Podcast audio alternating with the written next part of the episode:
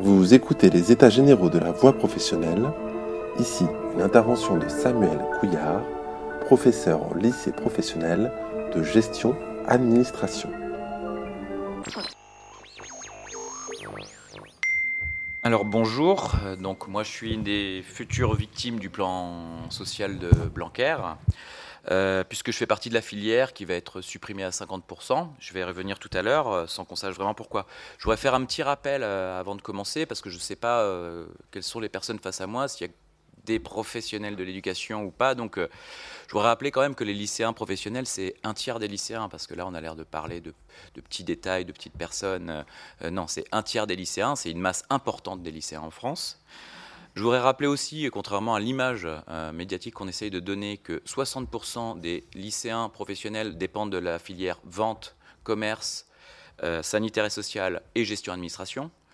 Donc, euh, pour revenir sur ce qui été dit tout à l'heure sur le chef-d'œuvre, on voit bien la philosophie. Quand on parle de chef-d'œuvre, on pense à un pâtissier, à, un menuisier, à ce genre de choses. Nous, on va probablement faire des factures avec du fil d'or. on est en train de réfléchir, hein, peut-être du fil d'argent parce qu'on voit bien que ça n'a pas été pensé pour nos élèves. Hein. Euh, nous, on fait de la gestion de projet, ça fait partie de notre programme. On aurait pu, au lieu de parler d'un chef-d'œuvre, on aurait pu réfléchir sur le projet. Euh, une deuxième chose que je voudrais dire, euh, c'est l'argumentaire de dire les lycéens professionnels sont les lycéens qui ont le plus d'heures d'enseignement. Eh bien, vous savez quoi, c'est vrai. C'est vrai, sauf que M. Blanquer a oublié de dire que nos élèves font 22 semaines de stage. Donc il est normal qu'ils aient plus d'heures de cours puisqu'ils font 22 semaines de stage. Euh, deuxième euh, réflexion, euh, puisqu'on veut diminuer le temps, et là je crois qu'on approche de 30 heures par semaine, un quelque chose comme ça. Pourquoi, puisque ça fatigue nos, élèves, et puis je, je veux bien qu'on ait une réflexion sur la fatigue scolaire, il n'y a aucun problème, pourquoi ne pas diminuer On continue à rester à 35 heures pendant les stages? Sans doute que le stage est moins fatigant que, l'école. Je, ne sais pas. En tout cas, je me pose des questions sur un argumentaire qui pour moi n'a aucun sens.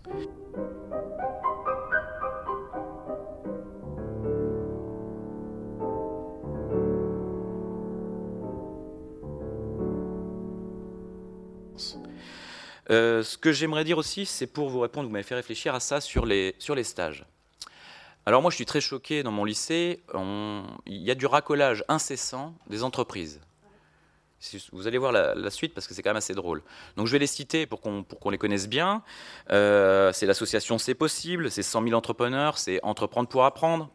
Entreprendre pour apprendre, que l'on sache bien ce que c'est, c'est euh, une structure qui dépend de la Confédération des petites et moyennes entreprises, de la CPME, qui arrive dans les lycées avec euh, l'aval des inspecteurs euh, pour, pour, pour, vendre des mini-entreprises. C'est-à-dire qu'on essaye de mettre dans une situation de création d'entreprise nos élèves.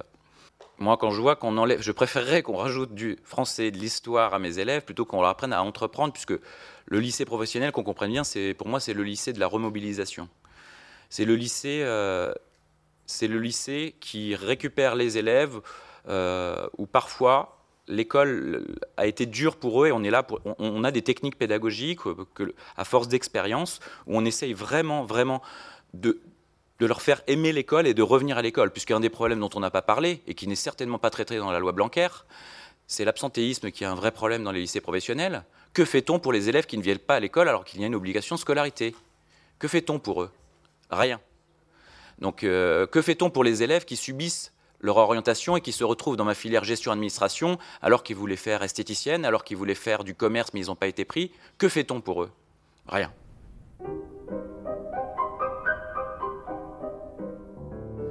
Donc euh, moi je suis très en colère. Hein. Euh, moi pour ma situation personnelle en tant que prof, tout se passera bien, je trouverai une solution. Euh, mais pour mes élèves, je suis très inquiet parce que quand je vois la difficulté, c'est parfois très difficile d'enseigner en lycée professionnel. Moi, je connais particulièrement le, tertiaire. C'est parfois très difficile parce qu'il y a un problème de code, de savoir-être et ainsi de suite. Donc les entreprises viennent nous voir, viennent faire des simulations d'entretien, viennent nous proposer parfois même des choses intéressantes, il faut le dire.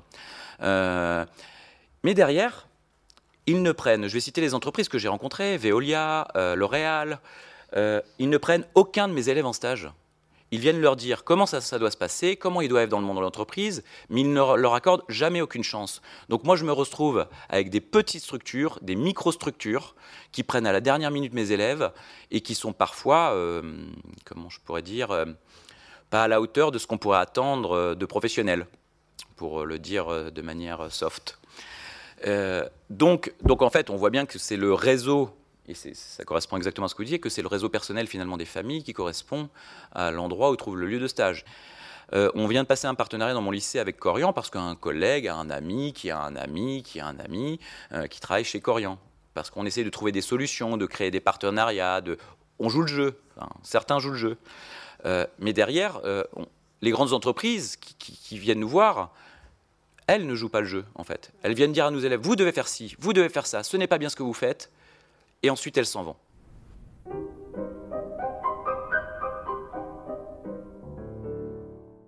Euh, ce que je voulais dire aussi, alors sur la réforme, le problème c'est que moi je suis comme monsieur euh, Nicolet, euh, je découvre dans la presse au fur et à mesure, je cours après les informations, j'entendais les collègues qui présentaient tout à l'heure, d'ailleurs c'était très intéressant sur le programme de lettres histoire.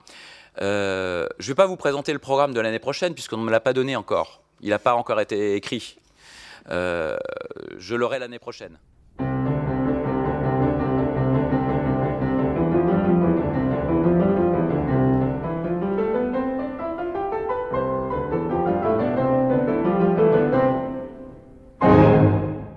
Donc la co-intervention.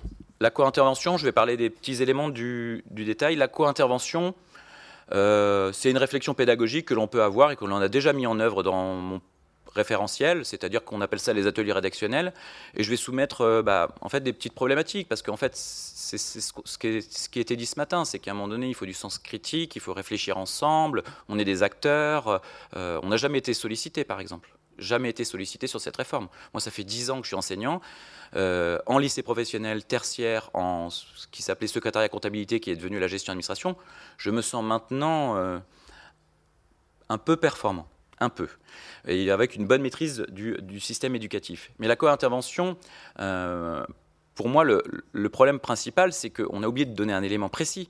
C'est que dans le lycée professionnel, parmi les trois lycées, on est le lycée qui a le plus de contractuels. Et, je n'ai strictement rien contre les contractuels. Mais comment voulez-vous mettre en place des projets? C'est-à-dire que moi, je suis déjà en train de réfléchir à ce que je vais faire l'année prochaine. Euh, j'arrive pas euh, le matin pour décider ce que je vais faire avec mes élèves. Je on, doit, on a des règles à respecter. Si on veut déposer des projets ou des voyages, il faut déposer ça au conseil d'administration. Il, il, y a une petite méthodologie qu'on doit mettre en œuvre. Donc nous, on réfléchit en amont. Et le problème de la co-intervention, et je l'ai déjà vécu puisque je pratique déjà ça, euh, vous avez un contractuel qui arrive, qui apprend le 30 août, qu'il arrive euh, le 1er septembre. Euh, donc, bon, bah, normal, c'est moi qui prépare la première. Et puis après, il a d'autres choses. Il est sur un autre établissement. on n'a pas de temps de concertation. Alors là, ce qui est prévu sur la, sur la co-intervention, c'est extrêmement intéressant. Hein. On nous laisse 8 heures élèves, 4 heures enseignants pour prévoir la co-intervention sur un an. Merci. C'est vraiment, c'est vraiment sympa du cadeau.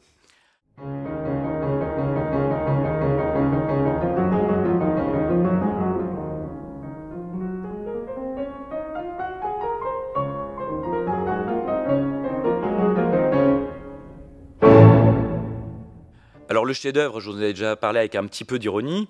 Euh, on voit bien qu'il n'y a aucune réflexion euh, sur la filière tertiaire pour ça. Nous, on fait déjà des projets, on a une obligation de travailler sur de la gestion de projet. Euh, ça peut être organiser un événement, ce genre de choses. Donc nous, le chef-d'œuvre, il n'est absolument pas adapté. je vois aussi dans le commerce, par exemple, je veux dire, le programme est assez, enfin, est déjà intéressant. Ils ont à mettre en valeur des produits, ce genre de choses. Je me rappelle plus l'intitulé exact, mais euh, il y a déjà des choses concrètes qui existent pour nos élèves. Je voulais aussi parler de choses qui sont pas forcément dans la réforme parce qu'il faut piocher un peu partout en fait. C'est en plus ça qui est délicat parce que vous avez raison, il y a la loi avenir professionnel, il y a l'école de la confiance qui modifie des petites choses pour les EPLE, e. euh, il y a euh, ce rapport qui est sorti le 28 février, voilà, enfin je ne sais pas s'il n'y a que des enseignants, j'imagine qu'il n'y a pas que des enseignants, mais quand vous apprenez dans la presse que va faire votre employeur, euh, c'est quand même un manque de confiance euh, incroyable. Incroyable.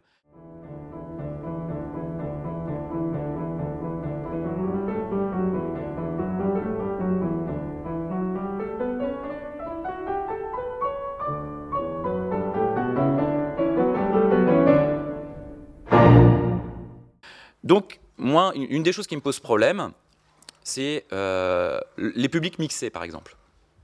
Le fait qu'à l'intérieur d'une même classe, je puisse avoir, parce qu'on n'en parle jamais de ça, et pour moi, c'est un vrai problème pédagogique, c'est un vrai problème de méthodologie de travail, c'est qu'à l'intérieur d'une même classe de lycée professionnel, on pourra avoir des élèves en alternance et des élèves en formation initiale. Ce qui fait que le rythme, il faut être très clair, ce que j'appelle des élèves en apprentissage, en fait, ce n'est pas des élèves, on les appelle des salariés, partiront euh, la moitié du temps en entreprise et la moitié du temps seront dans ma classe. Ils auront cinq semaines de congés payés. Mes élèves auront quatre mois de vacances. J'aurai pas les mêmes difficultés à traiter. Puis, de nouveau, et puis, comment va-t-il être considéré dans la classe? Ça va être l'élite, ceux qui seront en apprentissage, il y aura des conflits, comment je vais devoir gérer ça, le rythme euh, de ma progression annuelle, comment je vais faire avec ça, moi? Donc, pour moi, c'est une réelle difficulté. C'est pour le moment, de, ma toute petite expérience, euh, je, ne le pratique pas, et j'espère ne jamais le pratiquer, parce que ça sera, d'un point de vue pédagogique, c'est didactique, c'est complètement incohérent.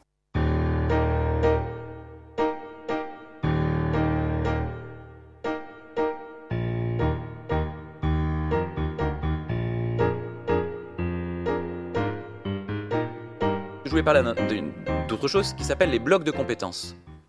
Parce qu'on n'en parle pas non plus de ça. Puis c'est fatigant de lire tout ça, puis c'est compliqué, puis leurs phrases creuses sont fatigantes à lire. Euh, le bloc de compétences, c'est en fait de faire valider à l'intérieur, comment je pourrais dire ça? Par exemple, moi j'enseigne euh, euh, émettre et réceptionner un appel téléphonique. on pourrait appeler, appeler, ça un bloc de compétences et j'aurai un élève qui validera ce bloc, il aura une jolie attestation et qui dira qu'il est capable de faire ça. Le problème, puisqu'on euh, séparé en sera séparé en blocs de compétences. Le problème, c'est que les, blocs de compétences ne sont pas reconnus par les conventions collectives, alors que les diplômes le sont.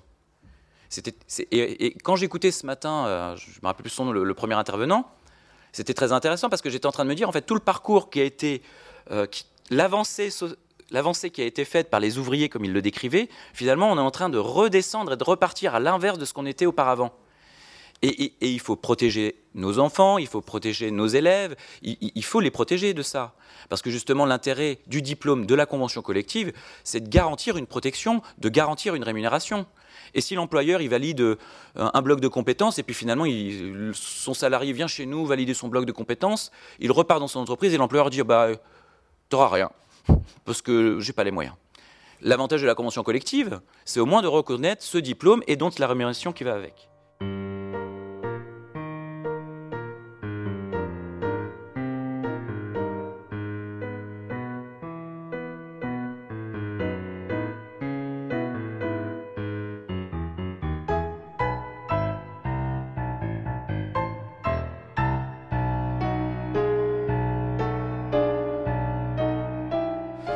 Je voudrais aussi parler d'autre chose. C'est des FCIL et des mentions complémentaires.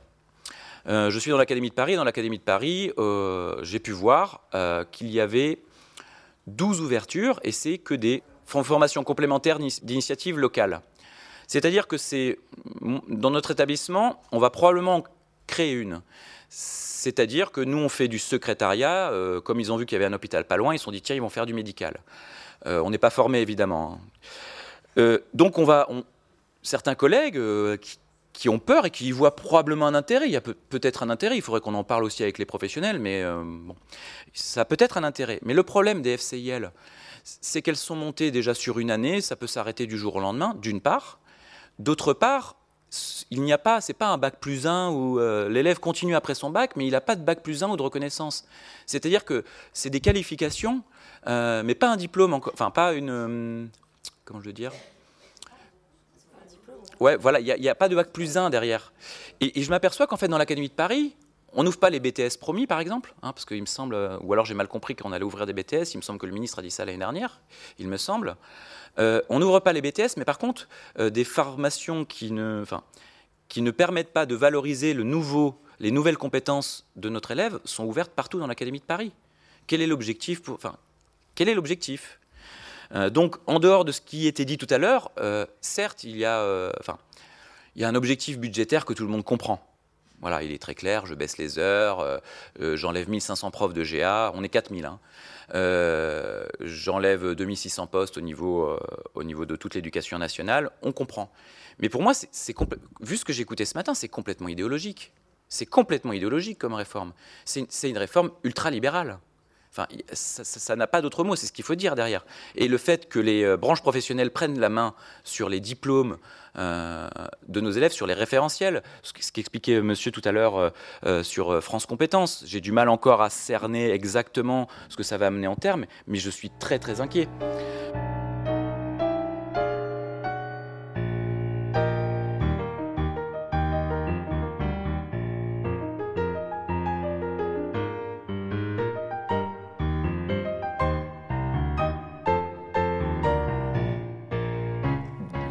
50% des filières gestion-administration vont être supprimées. Alors, moi, je ne comprends pas pourquoi on n'a pas fait 100%. Puisque comme on ne comprend pas 50%, pourquoi 50% arrive? Pourquoi pas 10% Pourquoi pas 20% donc j'ai l'impression que c'est au doigt mouillé, je n'ai pas eu d'explication, et on me parle de l'insertion professionnelle de mes élèves qui serait à 30 ou 31%.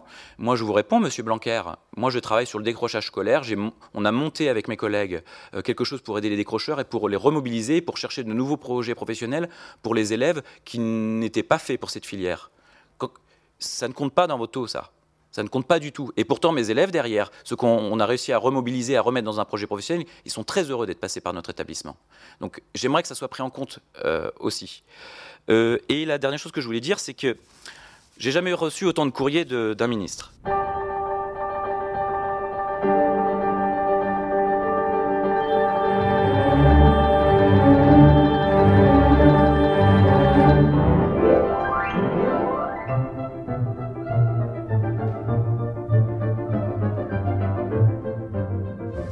C'est toujours la même chose, c'est de la novlangue. Euh, j'en ai reçu une le, j'en ai reçu le 21, j'en ai reçu une le 23. Euh, on se connaît pas pourtant. Hein. Euh, et donc, il est, indiqué, a été signé en février 2019, un protocole d'accompagnement des professeurs de la spécialité gestion-administration. Donc, je vais vous en parler un petit peu, puisque, semble-t-il, c'est les enseignants qui racontent des bobards. Moi, j'ai des éléments concrets, puisque je suis enseignant de GA. Donc, j'aurais euh, dû être reçu par un DRH académique ou le cas échéant par des RH de proximité dans le premier semestre 2019. Euh, je n'ai toujours pas été reçu ainsi que mes collègues. On, ne sait pas ce qu'on va devenir. Euh, je vais le dire même très clairement. Les collègues ont peur, ont peur que leur filière soit fermée. Que vont-ils faire après Où vont-ils aller? Euh, j'ai testé une petite chose. J'ai contacté mon conseiller mobilité euh, pour voir au bout de combien de temps il allait me contacter. Donc pour le moment, on en est, euh, on lui laisse du temps hein, parce que les pauvres, ils sont parfois eux-mêmes contractuels, très débordés. Donc c'est pas eux que je vais critiquer, c'est plutôt ceux qui sont au-dessus d'eux. j'ai déposé ma demande le 25 février. Pour du personnel traité en priorité pour préparer mon avenir, je trouve que c'est un petit peu long. Il y a une difficulté, je suis désolé, mais on a une difficulté aussi importante dans les lycées professionnels tertiaires, c'est qu'on a peu de représentants. C'est pas une critique, c'est comme ça, c'est que vu ce qui a été vu ce matin, je pense que vous allez tous comprendre, on a peu de parents d'élèves qui sont présents pour diverses raisons. Euh, euh, et, on n'a pas d'écho. On n'a pas d'écho des parents. Euh, j'aimerais que, que, aussi d'autres parents prennent la main, euh, parce qu'on voit bien que n'importe quel parent peut comprendre qu'à partir du moment où on décide d'enlever euh, quasiment 25% des cours de français histoire aux élèves les plus défavorisés et les élèves qui ont le plus de difficultés, de leur enlever 15% de mathématiques, ça n'a strictement aucun sens. Donc je vais m'arrêter là parce que je crois qu'au niveau temps... mais sachez qu'en tant qu'enseignant, pour moi, c'est très, très difficile euh, de vivre cette réforme, parce que quand je vois mes élèves et quand je vois toutes les performances qu'ils réussissent à produire à force d'acharnement, à force d'écoute, de temps, c'est-à-dire que moi, je réclame plutôt des choses. On en parlera peut-être tout à l'heure, mais moi, je réclame plutôt des choses. Donc, c'est pour moi euh, d'une tristesse absolue que de parler de cette réforme. Je déteste parler en public. Vraiment, je me force parce qu'on ne parle pas de cette, réforme. Euh, je ne fais pas d'écart avec le premier degré ou quoi que ce soit, mais quand dans le premier degré, il y a un article 1 sur la loi de euh, l'école pardon, des savoirs fondamentaux, les, collègues euh, euh, s'investissent très fortement. par contre, quand le lycée professionnel, il y a une réforme très violente, les médias ne savent pas la traiter. Les médias sont incompétents sur ce sujet parce que c'est lourd, hein, c'est technique. Et, et c'est pour ça que je suis venu aujourd'hui. J'aimerais qu'on en parle beaucoup plus. J'aimerais que les, inspecteurs de l'Académie de Paris euh, nous parlent vraiment, avec vraiment ce qu'ils pensent, parce qu'on sait très bien que certains inspecteurs nous font comprendre à demi-mot qu'ils n'acceptent pas cette réforme. J'aimerais qu'on soit enfin une, réelle communauté, parents, inspecteurs, enseignants, élèves, pour, pour lutter contre, contre toute cette réforme. Voilà.